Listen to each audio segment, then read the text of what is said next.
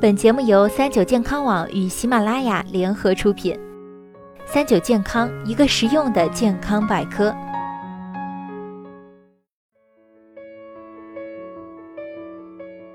嗨，大家好，欢迎收听今天的健康养生小讲堂，我是主播探探。麻啊是一种感觉异常，但对于腿麻，很多人不当一回事儿，以为多休息休息就好了。有些时候，大家切不可大意哦。浙江义乌一位早餐店老板娘，早在两个多月前，右大腿出现了麻木，没太在意，病情却不断恶化，连累左腿也麻木，无法自行走路。经过几次检查后，才发现原来是脊柱内长了一个乒乓球大小的肿瘤，啃食椎骨，严重压迫神经。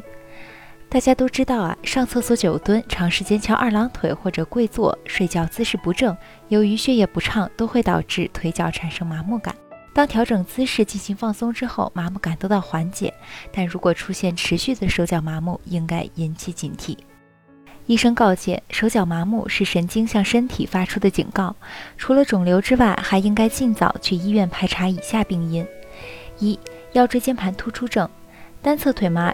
比如右腿外侧麻木或者右腿后侧麻木，有可能是椎间盘突出对神经造成压迫。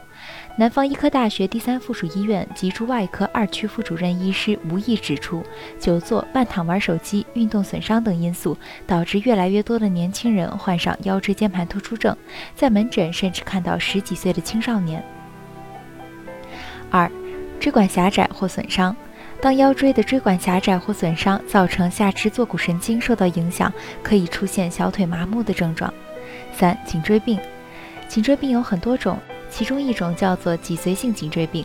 当椎管内的脊髓受到压迫，引起水肿，早期可以表现为足底麻木。四、脑血栓的前兆。广州医科大学附属第二医院神经内科博士后龙永明教授表示，出现一侧手脚发麻，还要警惕心脑血管疾病。一边手脚麻木，经适当活动后可以恢复，但如果经常手脚发麻，说明血液循环比较差，容易发生脑血管堵塞，很可能是脑血栓的前兆。五、糖尿病周围神经病变，两个腿部都出现麻木，可能是末梢神经炎，最常见于糖尿病人出现了周围神经病变。糖尿病病程越长，周围神经病变的风险越大。调查显示，六成糖尿病病人会发生周围神经病变，这些患者可以出现双足的对称性麻木。一旦出现脚麻之后，要从多方寻找原因，根据这些原因去做相应的检查，进行对症的处理。